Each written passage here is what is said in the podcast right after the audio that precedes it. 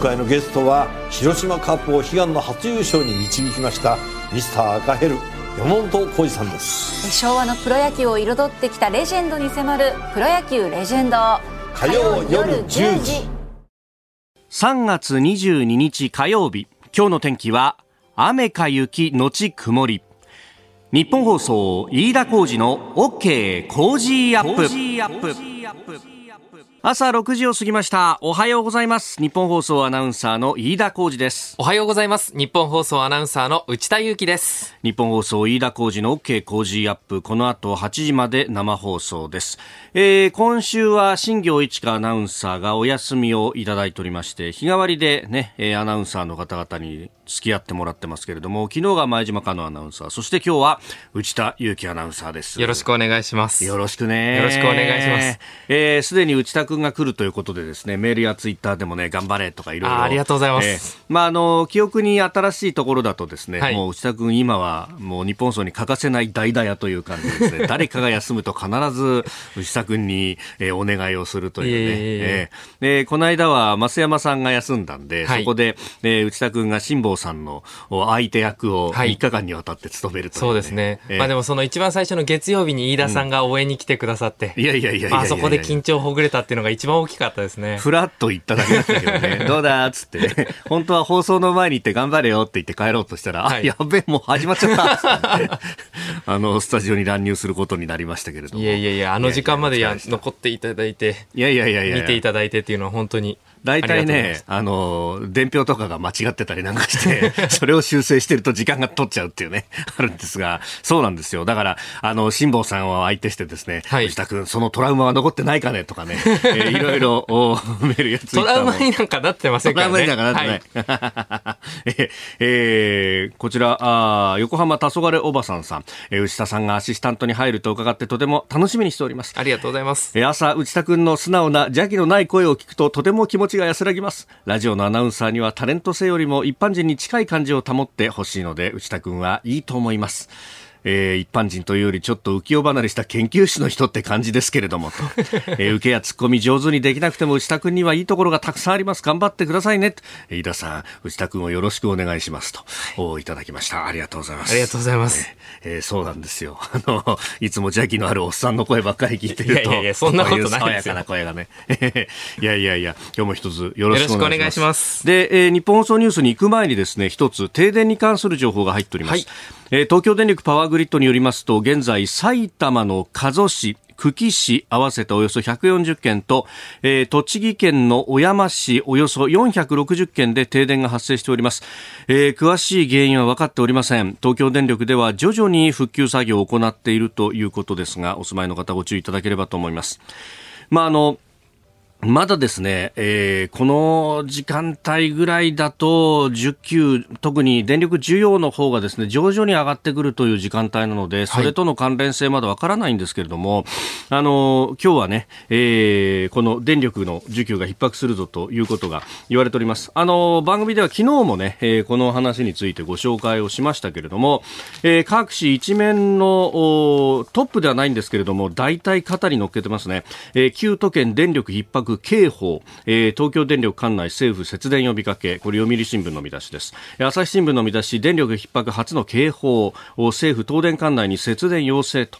えー、他の新聞も同じような見出しをつけております。あの先先週の16日の、まあ、夜遅くに起こった地震、えー、震度6強をね、えー、最大震度観測いたしましたが、まあ、その影響で、うん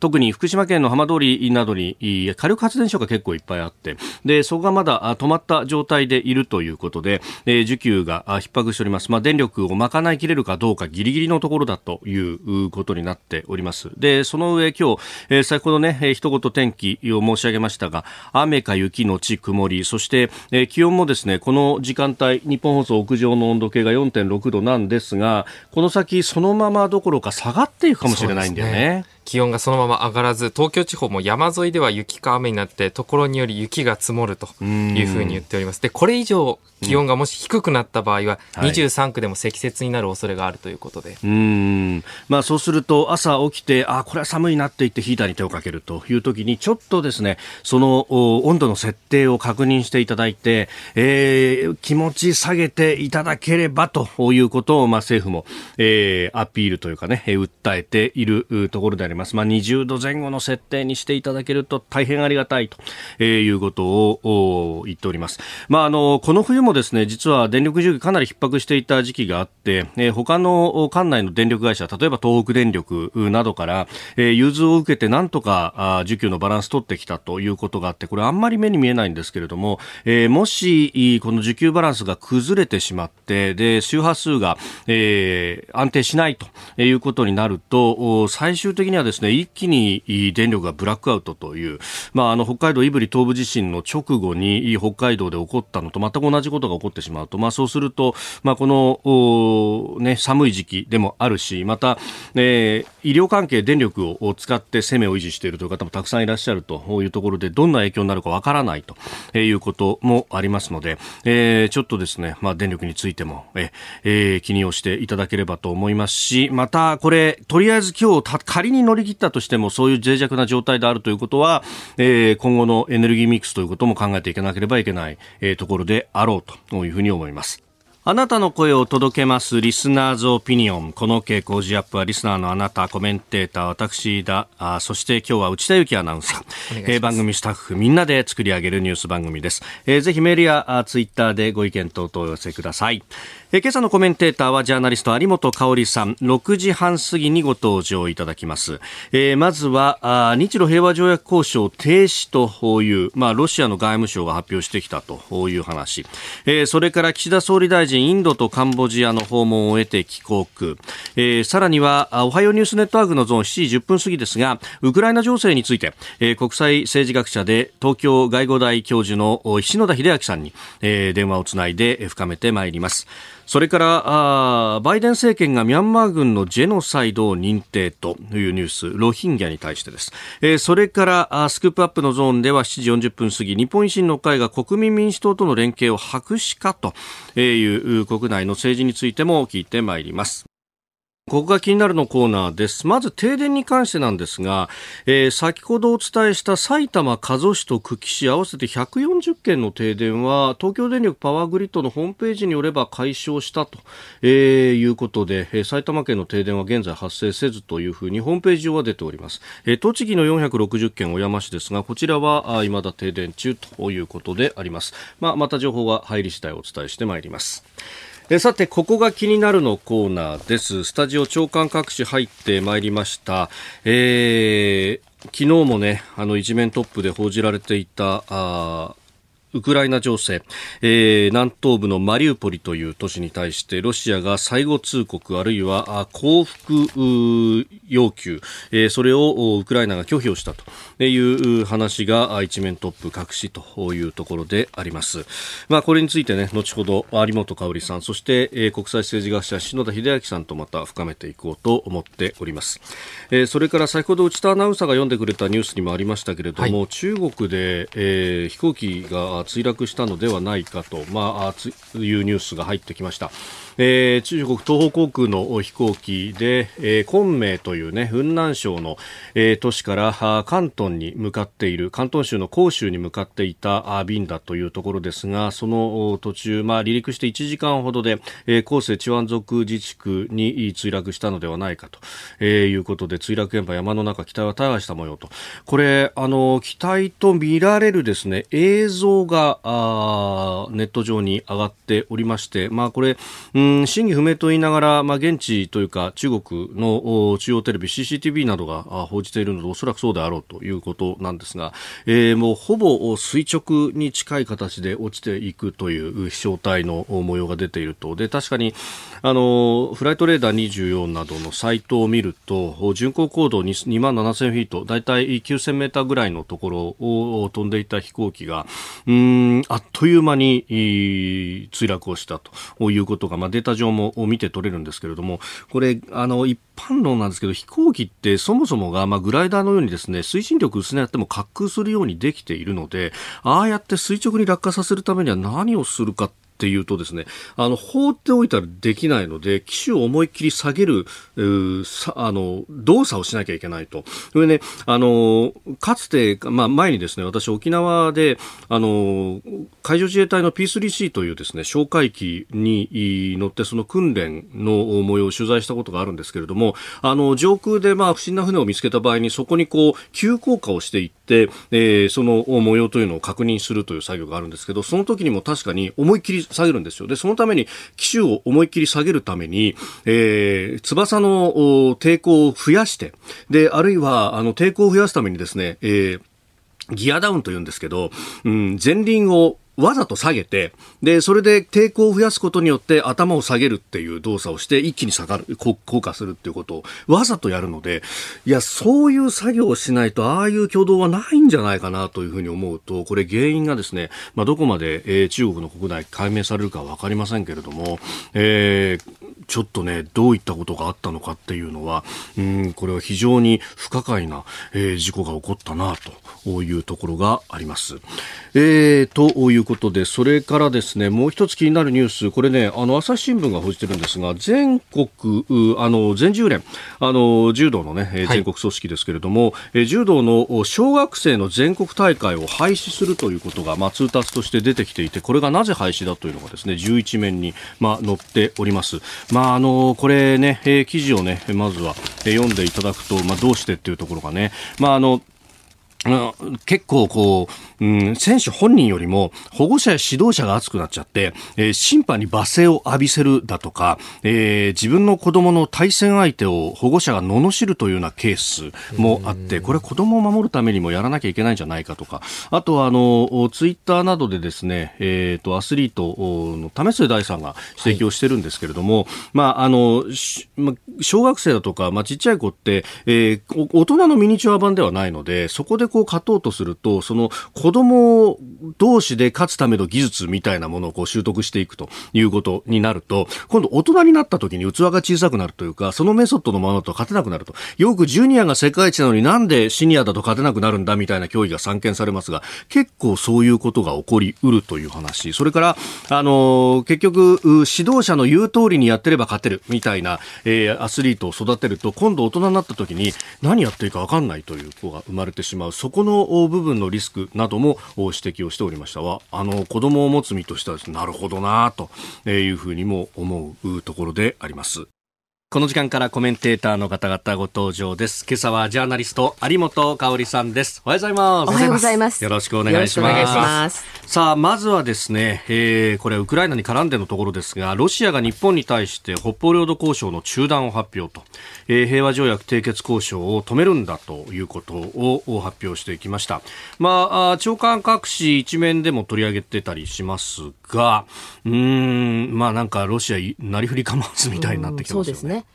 まあ、ただあの、え非友好国っていうのに指定されて、はい、まあ、あれから以後、当然こういう流れになるだろうなということは予想ができましたし、それから実際ね、はい、この日露の平和条約交渉というのも、えー、まあ、ずっと滞っていましたよね。うんまあ、そうですよね、えー、経済協力を先にしてなんとかっていうのを期待しましたが、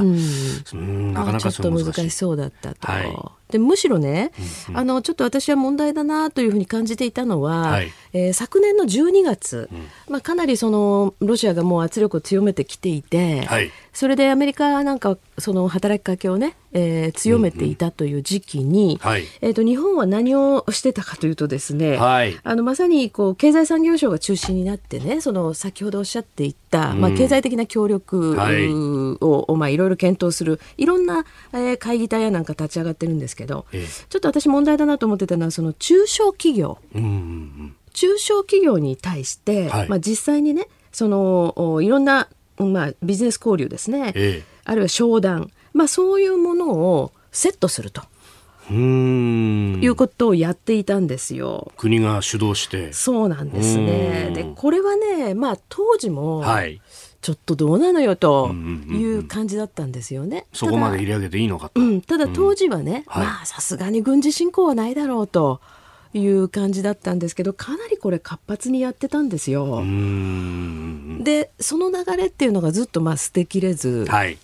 それで、まあ、これは経済産業省じゃないですけれどもね2月にも、はい。おまあ、本当に各国が働きかけを強めるところでね、えー、えー、日本の、まあ、林外務大臣が、はい、まあ、その経済協力を中心にした会議、はい、オンラインでのね。に出ちゃったということがありましたよね。でウクライナの話は後でするにして経済協力を進めたいというようなね、えー、発言があったという。だからちょっとあまりにもそこも空気をね、えー、読めてなくて、とにかく経済協力経済協力っていう方向に、はい、日本は行き過ぎていたなという感じがありましたのでね、まあこれはその当然予想できた日露平和条約交渉停止っていう流れですから、はい、もう一度やっぱりまあ、いろんな意味でリセットっていうことですよね。まあ、これね、ロシアがこの暴挙に及んだと力による現状変更という話になると、もうこちらとしては認めるというのはまず選択肢ですね。だから平和条約云々なんていうようなもう次元では全くないから、おそらく向こう何年も、はい。そういう流れにはならないでしょうね、その平和条約をっていう流れにはならないでしょうね。ただもうこれは我が方がぶち壊したものではないですからね、これはもうロシアが一方的にということですからね。それとまあ国際社会としては今、はい、もうどうやってロシアにやめさせるかっていうこと、これにまず注力しないといけませんからね。まあ、その辺のね、えー、話、7時台にも、まあ、あの篠田さんとの話など当然出ると思いますが、えーえー、じゃあ、一方的に降伏すればいいのかとか、そうじゃないだろうというね。うんうん。うん、あそれはウクライナがですか、えー、あそれはもう全然、そんなことではないと思いますよね。うんえー、メールいただきました。もうもうもうさん、飯田さん、昨日のハッピー、あなたとハッピーの中で、えー、野球解説者、あ真中光さんが予想してましたが、阪神最下位でしたよ。えー、投手陣の不安、大山の不安定が要因とか、ジャイアンツは2位、1位はヤクルトと、えー、有本さんの見立てどうでしょうかといただきました。まあ、ジャイアンツも菅野以外のピッチャーでというですか？そう、ね、えー、そうでしょうね。赤星っていうピッチャーがね。まあ今のところ見立てはどうでしょうって言われてもね。まあね。なんともちょっとと言いづらいところありますけれどもね。お聞きの配信プログラムは日本放送飯田浩司の OK コージーアップの再編集版です。ポッドキャスト YouTube でお聞きの皆さん、通勤や移動中に最新ニュースを押さえておきたい方、放送内容を少しでも早くお聞きになりたい方、スマホやパソコンからラジコのタイムフリー機能でお聞きいただくと放送中であれば追っかけ再生も可能ですし放送後でも好きな時間に番組のコンテンツを自分で選んでお聞きいただけます。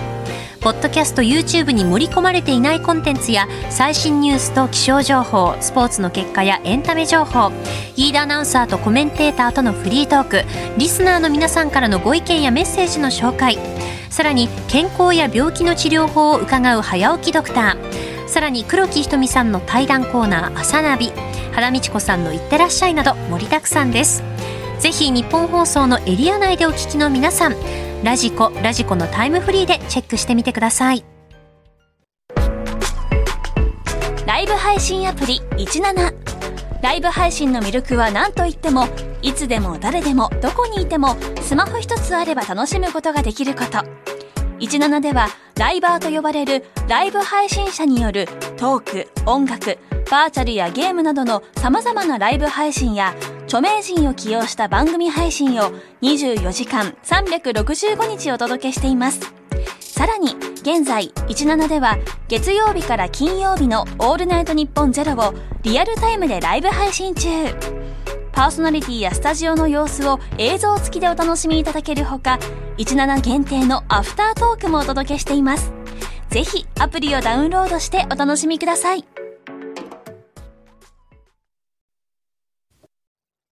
改めましておはようございます日本放送アナウンサーの飯田浩二ですおはようございます日本放送アナウンサーの内田裕樹ですえー、今週は新行市川アナウンサーがお休みをいただいておりまして日替わりで、えー、日本放送のアナウンサーに手伝ってもらっています。はい、今日は内田裕樹アナウンサーです。よろしくお願いします。よろしくお願いします。えー、では、7時台最初に取り上げるニュース、こちらです。岸田総理大臣がインドとカンボジアの訪問を終え帰国。岸田総理大臣は昨日インドとカンボジアの歴訪へ帰国しました。歴訪中は両国の首脳と会談を行いロシアによるウクライナへの軍事侵攻をめぐって議論しました。ただインドはロシアと伝統的な友好国のためモディ首相は会談後の共同記者発表でウクライナ情勢に言及せず共同声明にもロシアを名指しした表現は盛り込まれませんでした。また今年の ASEAN 東南アジア諸国連合の議長国であるカンボジアのフン・セン首相との共同声明では武力行使の即時停止と軍隊の撤退を要求することなどは明記しましたがこちらもロシアを名指しした表現は盛り込まれませんでした。えーまあ、岸田総理は総括としてその力による現状変更を認めないという部分は共有したんだという発言がありましたが、はい、有本さん、どう見ますか？そうですね、まあ、あの確かにロシアを、ね、こう名指ししない、はい、それからあのインドっていうのは本当に伝統的に、もう冷戦時代も、はい、おまあ、ロシア寄りなんですよね。うんで今回あの、まあ、ロシアに対する国連での非難決議も、はい、あのインドは棄権してますよね。えー、そうですね。ですからあの、まあ、みんな私たちはもっぱらこちらから見るからインドっていうのはそのクワッドっていう枠組みでね、うん、えー、まあえー、連帯していくんだと、えー、いうことはありながらインドはインドで、まあ、独自の立ち位置ってやっぱりあるわけでね。それから核保有国でもありますからね。そうですよね、えー、やっぱり安全保障には相当影響力を持つ、まあ、大国であるわけですよね。うんうんでそのインドにもともとこれはあの今回のねあのウクライナの件があるなしは関係なく、はい、日本とインドは今年国交樹立70周年なんですよね。あの今年は結構そういういろんな国々との節目の年で、えー、例えばモンゴルともね、えー、国交関係の50周年だったかな？なるほど。うん、1972年。まあ、もっぱら日中のことがね、1972年というと言われるんですけれども、はいえー、まあ、いろんな国々とそういう節目の年に当たっていて、まあ、インドにはですから、もともと首相が訪問するという予定にはなってたと。いう状況ですよね。であの去年から、この、まあ、70周年を記念する形での、えおそれこそ日印のまあ、企業交流っていうんでしょうかね。まあ、もっぱら日本から、はい、えー、インドに対するその投資というようなことを、まあ、政府も後押ししていこうという流れなんですけれども、まあ、そういうことは計画されていてその流れで本来は岸田総理はいらっしゃったんだけれども、まあ、このウクライナの、ね、情勢を受けてかなりその部分が、はい、えー、ボリュームとして大きくなったっていうことですよね。で他方このカンボジアの方なんですけど、はい、こっちはその ASEAN 諸国の中でもかなり中国と近いということが言われてますね。そうですね ASEAN の議長国なんですね。あの今ちょうどね。ただあの ASEAN は今回こののロシアへのそのそれこそ先ほどのね非難決議でも、うんはい、国によってかなりやっぱり対応が分かれましたよね。えー、だからベトナムとかラオスとかね、はい、あのまあロシア寄りな国々は、えー、これ棄権をしてますし、まあそれ以外の国はほぼ賛成をしたという状況。であのカンボジアは、はい、あのおっしゃるように、まあ、中国とかなり近いですよね。あまあ、あの他の国もラオスなんかも非常に近いんですけれども、はい、カンボジアはもうそれこそ伝統的にやっぱり中国の影響がものすごく強いところですね。うん。まあ、そことじゃあ日本はどう関係していくかというと、はい、そうですね、あのまあ、やはり日本がいろいろこうカンボジアに対しては支援をできる部分というのはいろいろあるんでしょうと思いますね。はい、で企業なんかもまあ向こうに行ってもう少し活動をしてもいいんじゃないかと。本当にかなり中国が出ていってますからね。なるほど、ねもともとは PKO を初めて派遣したのはカンボジアだったし、えー、ったりね、うん、今回もあの岸田さんもね、はい、えー、そのね、えー、まあ、異例というんでしょうか。そうですよね、えー、そういう意味合いもありましたよね。民間の NGO で、えー、渡った永田さんと、はい、そして、えー、警察からね、えー、監視に当たった方がね、警視、えー、亡くなってますもんね、えー、おはようニュースネットワーク。取り上げるニュースはこちらですロシアがウクライナ軍に対し南東部のマリウポリからの撤退を要求。ウクライナは拒否。ロシア国防省は20日ウクライナの南東部マリウポリについて声明を出しウクライナ軍に武器を置いて降伏するよう要求しました。しかしこの要求に対しウクライナのベレシュチュク副首相は地元メディアの取材に対して降伏や武器を置くという話はありえない。これはすでにロシア側に伝えてあると述べております、トルコのチャブシオール外相は20日、ロシアとウクライナの停戦交渉が進展を見せていて合意に近づいているという見方を示しておりますが。そうですね、まあ、この辺りはねその本当にどういうふうに動いているのかっていうのはなかなか分かりにくいところで、えー、まあ、話し合いはねずっといろんなチャンネルで続けられているというふうに承知してますけれども、はいえー、このただマリウポリというところは、はい本当にこのウクライナ、まあ、ウクライナっていう国を考えるときに相当重要な場所なんですね。あの、もともと、これ、帝政ロシア時代に、ロシアが、あの、ギリシャ系の人たちを強制移住して作った町なんですね。えであの、まあ、近年で言うとねあのクリミア侵攻のあった2014年、はい、それ以後ずっと激しい戦闘がね続いてきたところでもあるわけですよね。だここの攻防というのは、はいまあ、その黒海、アゾフ海ですか、まあ、この辺りをこう望む、位置関係としても非常に重要なところということなんでしょうね。うまあ、東部2州とクリミア半島をつなぐ回廊上に作るって話ですよね。えー、まあ、要衝ですよね。うん。えさて、まあ、この先のね、うん、えー、なかなか展望といっても難しいんですけれども、はい、えー、カンボジアでの PKO 活動をはじめ、アフガニスタン、イラク、さまざまなあ平和構築に携わってこられた、えー、国際政治学者、東京外国語大学教授、篠田秀明さんとつながっております。す、えー、で、にね、電話がつながってます。篠田さん、おはようございます。おはようございます。よろしくお願いいたします。さあ、篠野さん、あの、ウクライナへの侵略、ロシアによる侵略ですが、もう始まって1か月が経ってしまいます。これ、どうご覧になってますか？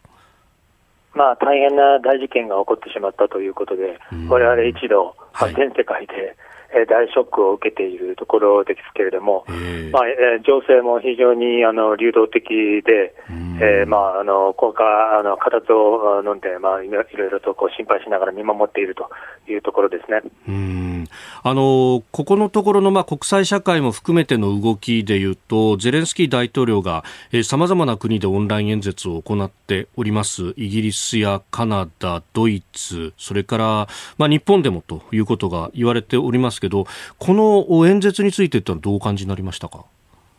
まあ、すでに皆さんあのご指摘の通り、大変にあの真剣かつ非常にあの聖地に、えー、準備された、演説をして、えー、いるなというのが、まあ、第一印象ですけれども、えー、まあ、この、まあ、戦争自体が、はい。起こる起こると言われながらも、本当にこんな大変なこと起こるだろうかというところの中で起こってきた、はい、それで1か月して、まあ、今1か月前には想像できなかったことがたくさん起こっているわけですけれども、この一国の大統領が、各国に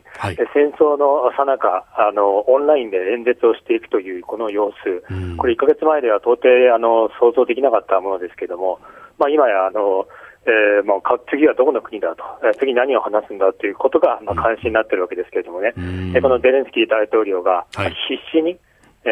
ー、前例にとらわれず、はい、自分の国を守るために頑張っている姿というのが、まず第一、えー、非常に強い印象を受けますね。うんえー、スタジオにはジャーナリスト有本香里さんもいらっしゃいます。おはようございます。よろしくお願いします。よろしくお願いします。はい。あのまあいくつか伺いたいんですけれどもこうなかなかこれ今あの今後の展開っていうのが見えにくい状況になってると思うんですね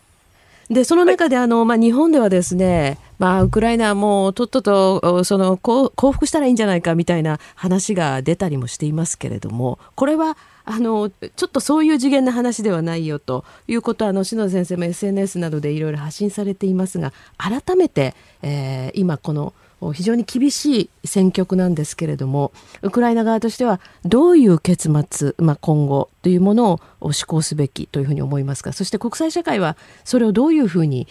支援していくべきだというふうにお考えでしょうか？まあ、あの幸福論というところからまあ話をつなげさせていただきますと、えーまあ、非常にあの見ていて辛い状況でね、私も SNS でつぶやいたりしていますけれども、えーえー、まあ、この、まあ、ウクライナを皆さん、あの全世界で支援して支えたいというときに、うんはいまあ、こういう発言を見るということ自体が、まあ、結構精神的に厳しいなっていうのが、まあ、私の個人の印象ですけれども、えー、まあ、ちょっと客観的になって、どうしてこういう意見が出てくるのかということを、少し突き放して考えると、うん、まあ、あの事態の転換を受け入れられていないということなんだと思うんですよね。はあ、で我々世界、全世界一度この状況を受け入れられない、ものの、受け入れられないって言いながら、言ってるだけではしょうがないですから、はい、そうは言っても次のステップ、次のステップというときに、まあ、日本人特に、あの、もう頭の中が真っ白というか、はい、現状を、えー、理解することができない中で、とりあえず、あの、なんか明日終わりにする方法ないのかみたいなことを、まあ、思いついたことを言ってしまっているっていうことなんでしょうね。で、まあ、口にしたその瞬間に、いや、そういうことじゃないと思う。それ解決にならないと思うし、でちょっと、あの、ちんぷんかんぷんなんじゃないかとは思いますけれども、まあ、これも広い意味で、日本人が準備できていないっていうことも含めて、うん、まあ、大きなショックを受けているということなんだろうなというふうには思います。うん、えその中で当事者の、まあ、ウクライナの方々が必死になって、えー、ショックを受けているとか、そうのんびりしたことを言ってる場合ではないですから、えー、状況の非常に厳しい状況の中で、ギリギリの戦いとギリギリの交渉を進めていると、いうことで、これはあの刻一刻と変わってます。えー、えー、まあ、ある報道では、ヨーロッパの有力な国が48時間以内に潰れてしまう国のために我々が何ができるかと、えー、言い放ったっていうのは、えー、報道されてますけれども、今、1か月経って、ロシア軍の劣勢が、まあ、あのもう全般的に伝えられている状況の中で、1か月前、あるいは開戦初日の雰囲気と大きく変わっているわけですね。で1か月後にどうなるのかということを、まあ、いろいろあの見極めながら、はい、えー、まあ、我々もあの分析をしてますし、交渉の当事者も見ている。はい、まあ、全般的にはウクライナが、まあ、どちらかというと交渉のあの力を得ている状況なんだと思いますけど、もちろん被害が出てますから、被害を抑え込むという意味では、一日でも早く停戦した方がいい。そのせめぎ合いの中で、まあ、最終的にはあのロシアに完全勝利っていうのはね、うん、あの賠償金も支払わせるとか、そこまでいくっていうのはなかなか大変だろうという中で、うん、しかし、絶対にずれない線、国の独立、そして全面撤退ですね、えー、これをどのラインで勝ち取っていくのかというせめぎ合いが、まあ、しばらく続く、うん、最終的にはそこに行き着くしかないんですけれども、えー、あのプーチンもそう簡単には納得しないところの中で、うん、えー、ウクライナも若干、あのどこかで、えー、どうしてもこの唇をかみしめて妥協しなければいけないのであれば、うん、それはやっぱりやむを得ないんだろうと思いますけれども、そのせめぎ合いが、まあ、あの非常にあのあのシリアスなレベルで現在続いているということですね。あの私たちとしては、そのまあ、経済、えーまあ、ロシアに対するですね経済制裁、あるいはその国際世論として、えーまあ、冒頭におっしゃってたように、もう何でもいいからとりあえずこれ終わらせようということで、ウクライナさっさと諦めろみたいなことを言うんじゃなくって、やっぱりウクライナを支えていくという、こういう世論を盛り上げていくっていうことが大事なんでしょうか？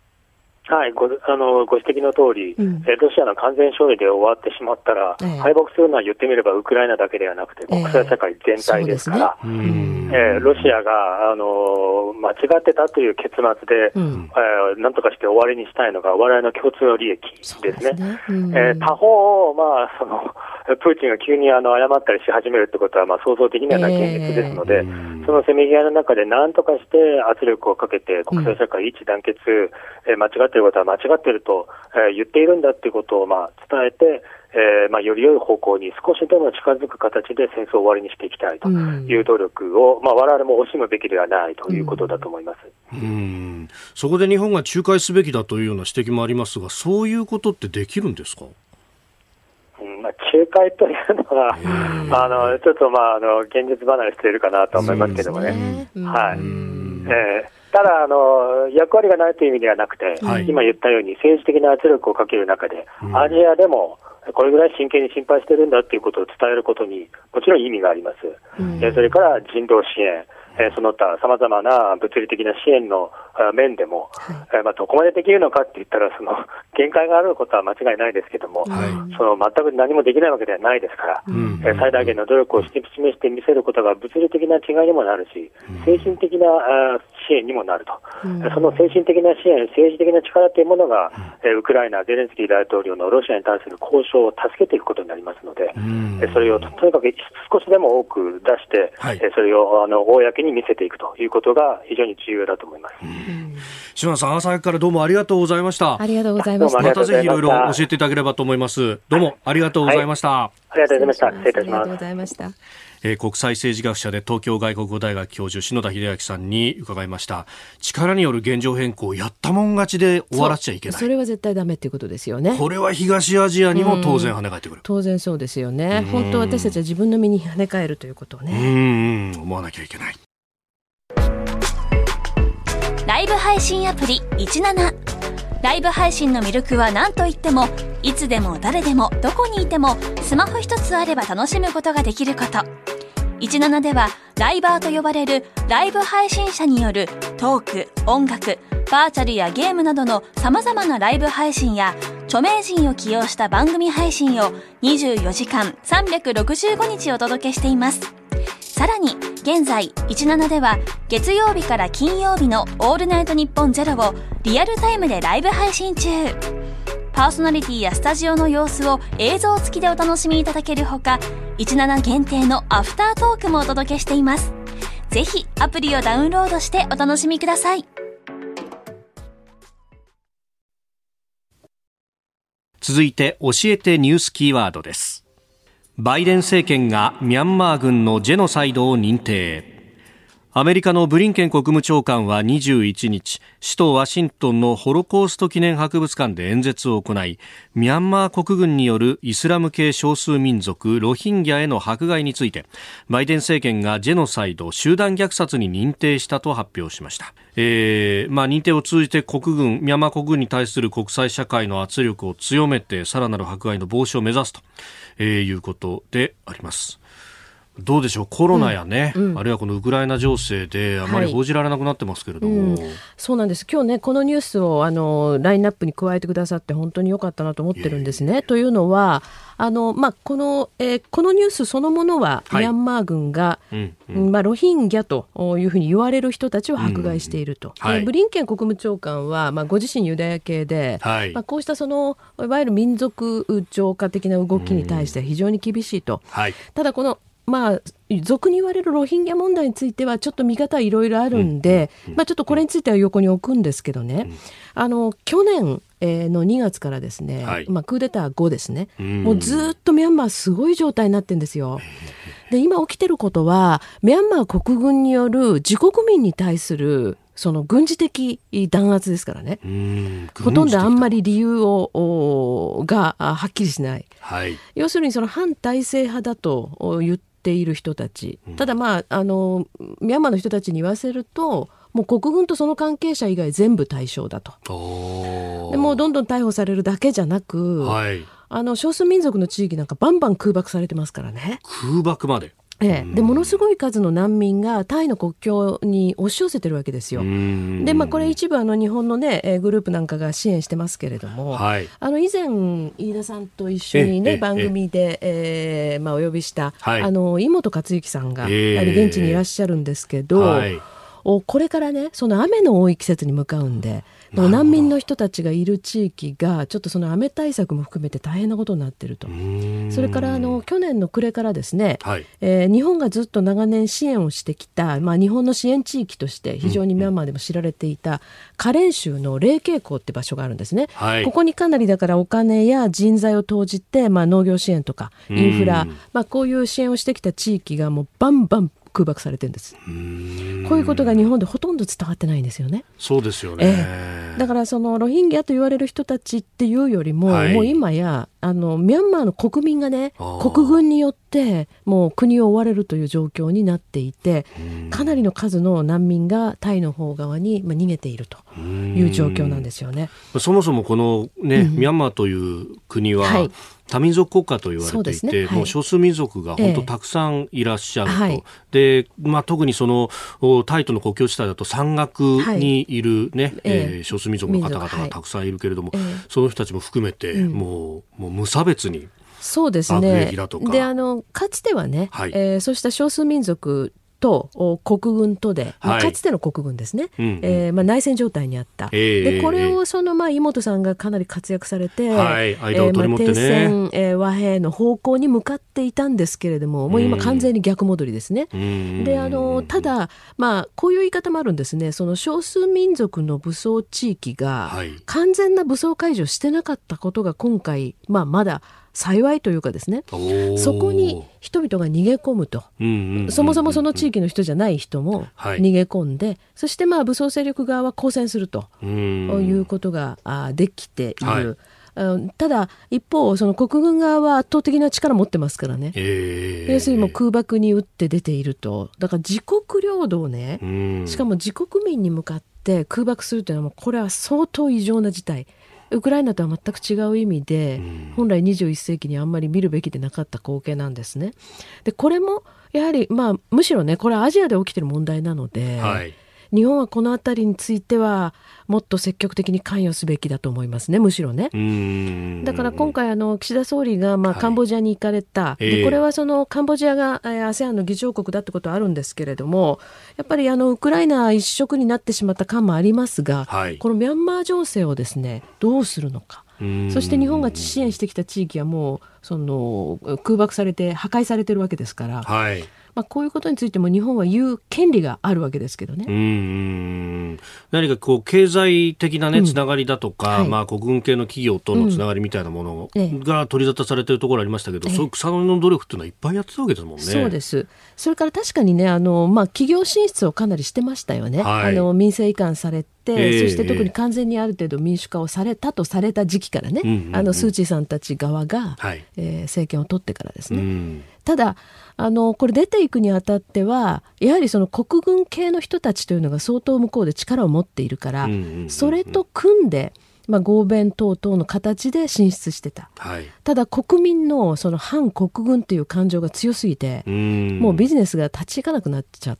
てるっていう状況なんですよね。だから、まあ、そういう意味でもね日本はあのまあ、いう本当にいろんな権利もあるし、はい、それから今後ね、えーまあ、どういう形でこれを落ち着かせて、うん、そして、えーまあ、平和な暮らしを取り戻していくあるいは経済活動を取り戻していくかということは日本の国益でもあるので、はい、そのあたりをですねあのもっともっと積極的に関与しつつ国民に対してもメディアも伝えてほしいですね。うん。う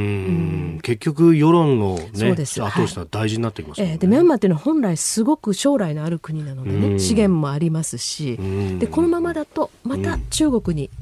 なるほど。中国の影響力だけが強くなる危険性もあるということですね。続いてここだけニューススクープアップです。この時間最後のニュースをスクープアップ日本維新の会が国民民主党との連携白紙化日本維新の会の松井代表は今月17日の記者会見で法案の共同提出など国会での連携を図ってきた国民民主党が衆議院で新年度予算案に賛成したことについて与党と一緒に政策協議をするなら早く自民党に連立を申し入れた方が分かりやすいと述べました。ということでこの連携がどうなるのかということが言われるようになりましたが。もうなんかもはやどうでもいい感じもしますけれども、はい、もはやどうでもいい感じもしますけどね、うん、ずっとそういうことを言ってると、はい、やっぱり野党に、えー、まあこういう言い方したら失礼だけど現実的な、まともな野党としての旗がいつまでも立たないんですよね。はい。でまあうんと私は主にねやっぱり国民民主党が、うんもうちょっとしっかりすべきじゃないかなというふうに思うんですね。なんとなくその時その時でこう、えー、時にはその維新とね、えー、連携しよう、はい、あるいはその自民党にかなり近いようなこう態度を示したり、でなんか参議院選では、えー、都民ファーストですか、はい、と組むと言ってみたりね、えー、ちょっとやっぱふらふらしすぎだなと。であのかなりねその正論に近いことというか現実的なことも、まあ、玉木代表もおっしゃるけれども、はい、うんと、なんて言うんでしょうかね、その、じゃあそれ、本当にやるんですかっていう、なんか非常に心もとない感があるんですね。で、一方日本、日本維新の会に関して言えば、はい、まあ、関西では最近、その首長も含めて、あるいはまあ前回の総選挙も含めてですね、はい、えー、躍進著しい。ただやっぱり全国政党っていうイメージがちょっと弱いことと、それからここに来て、ちょっと支持率が落ちてますよね。えー、えー、まあ、各社でちょっと数字に開きはあるんですけれども。はいこれはやはりね、この、うん、まあえー、ロシア、ウクライナあですね、まあ、この問題に関して、うん、例えばその鈴木宗男さんの発言がね、はい、まあ、あれは切り取りなんだというふうに松井代表おっしゃってたけれども、はい、まあ、これが結構そのロシア側のメディア、うん。はいあに、まあ、好意的に報じられてみたりとかですね。日本の国内でこんなこと言ってる人もいるんだぞそうそうそれと、まあ、もうすでにね、えー、政界は引退されてるんだけど、まあ、橋本徹さんのね、えー、発言なんかが、やっぱりどうしても維新とこうかぶって見えちゃうっていう部分ですね。はい、まあ、こういう、まあ、本来であればあんまり党としての本筋と関係ない部分で、結構いろいろね、えー、ちょっとイメージが、あどうなのかなっていうふうな感じになってるわけですけれども、私はねこの日本維新の会も、はい、やっぱり国政政党としてねあのもっと本当に明確に旗を立てるべきだというふうに思いますね。地方におけるその、何ですかね、まあ、コストカットとか合理化とか、そういうことについてはまあ非常に強いと思うんです。だけど今回も、はい、まあ、このウクライナ情勢を受けて松井代表はね、えー、まああの要するにあらゆるタブーを設けずにね、えあの安全保障について議論すべきなんだと、はい、今こそやるべきなんだ、あるいはそのお先昨年ですかね、うん、そのまあ今年の参議院選挙と同時に国民投票をやるぐらいの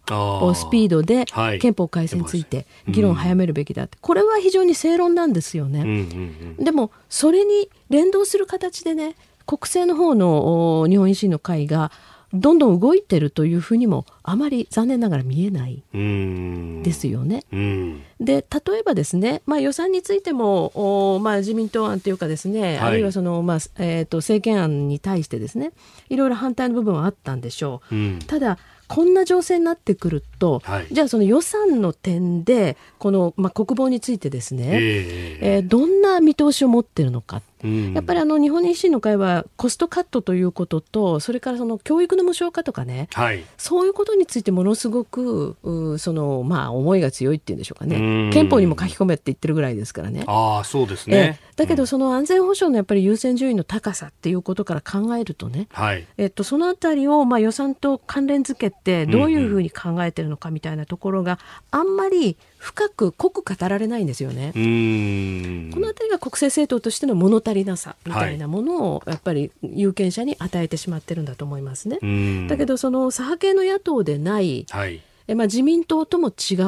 うん、それでいて、まあ、この国の、ね、特に安全ですね、今や、うんうん、これを第一に考えられるそういう政党というのがもう今日本に絶対に必要だと思いますね。やっぱり日本の国民の命、財産、それから主権、はい、それからまああえて言えばナショナルアイデンティティですね、こういうものをきちんと守り抜く政党っていうのはどこなんだと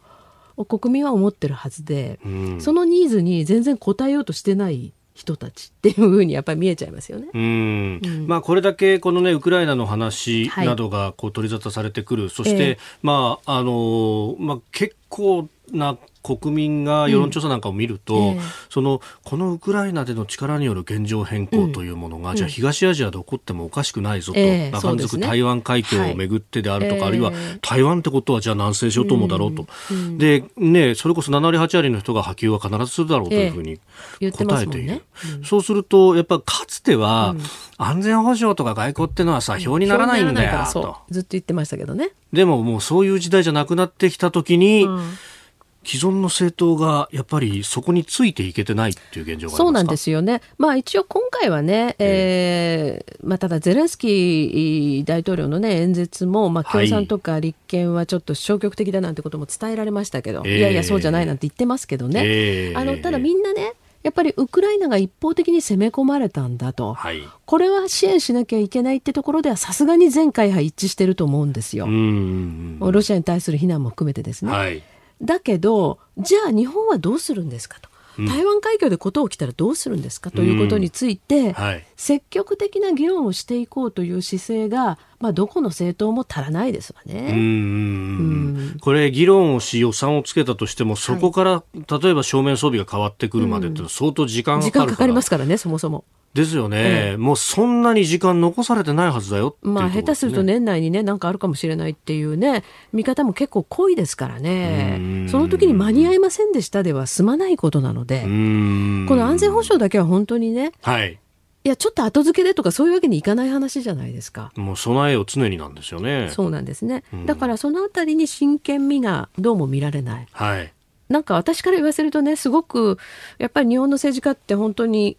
おっとりしてるなと思うんだけど本来チャンスなんですけどね。うん言い方いやらしいですけどね。はい。うん、まあでも、これがね、ようやくというか、うん、もう国民も注目しだしたところで、はい。えー、まあ本当百科聡明のようにいろんな議論が出ますけれども、うん、こうそれをどう修練させていくかっていうのは、はい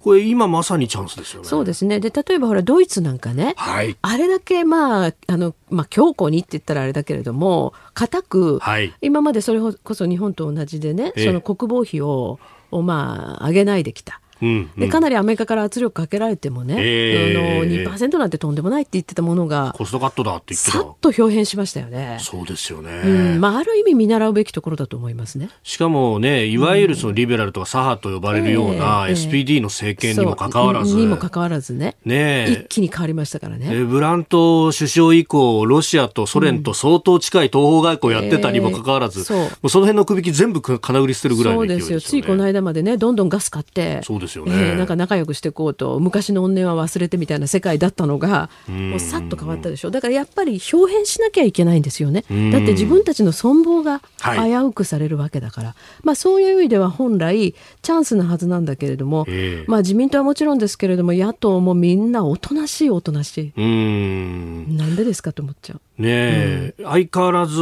ね、あの敵基地攻撃能力どうするとか。そうそう、そうするとね、名称がどうのこうのっていうわけわからない、そのね、はい、話に持ってっちゃうわけですよ。だからこれだとね、参議院選挙でも選択肢がないってことになりますよ、国民は。だからますますね、あのみんな、こう、例えば私たちもこういろんなニュースをお伝えしてると、はい。すごくその今まで飯田さんまさにおっしゃってたように票にならないって言われたね安全保障とか外交とか、こういうものに一般の方々の関心は高まってるんですよ。なのに政治の側がそれに積極的に応えようとしてないから選挙そのものにはどんどん関心が薄れていく可能性がありますね。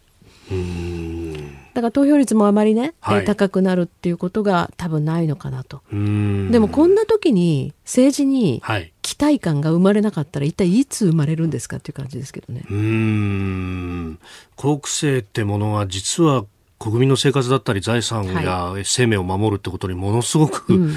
やっぱ力を発揮するんですよね、本来は。ですよね。うん、で、あの、なんか5000円配るとか配らないとかね、はい、いうばらまきをするじゃないですか。えー、で、私はね、まあ、この5000円はちょっと論外だと思うんだけれども、これに結構、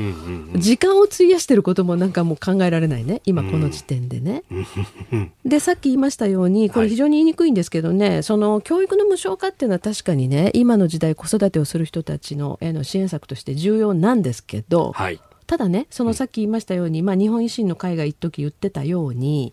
これを憲法にまで書き込めって話になると国が気球存亡の時でもその無償化のねコストを最優先しなきゃいけないってことになっちゃうんですよ教育の。これもまた問題だろうなと。だから何よりも国としての優先順位。国があってこその祭りごとなんで、そこをね踏み外さないでいただきたいなというふうに思いますね。あなたと一緒に作る朝のニュース番組飯田浩二の OK コージーアップ。ニッポン放送の放送エリア外でお聞きのあなたそして海外でお聞きのあなた。今朝もポッドキャスト YouTube でご愛聴いただきましてありがとうございました。飯田浩司の OK Cozy up。東京有楽町ニッポン放送で月曜日から金曜日朝6時から8時まで生放送でお送りしています。番組ホームページでは登場いただくコメンテーターのラインナップや放送内容の原稿化された記事など情報盛りだくさんです。また公式ツイッターでは平日は毎日最新情報を配信中。ぜひチェックしてみてください。そしてもう一つ飯田浩二アナウンサーが「夕刊富士」で毎週火曜日に連載中。飯田浩二の「そこまで言うか」こちらもぜひご覧になってください。忙しい朝そして移動中ニュースを少し深く知りたい時ぜひ AM、FM、ラジコはもちろん日本放送のポッドキャスト YouTube でお楽しみください。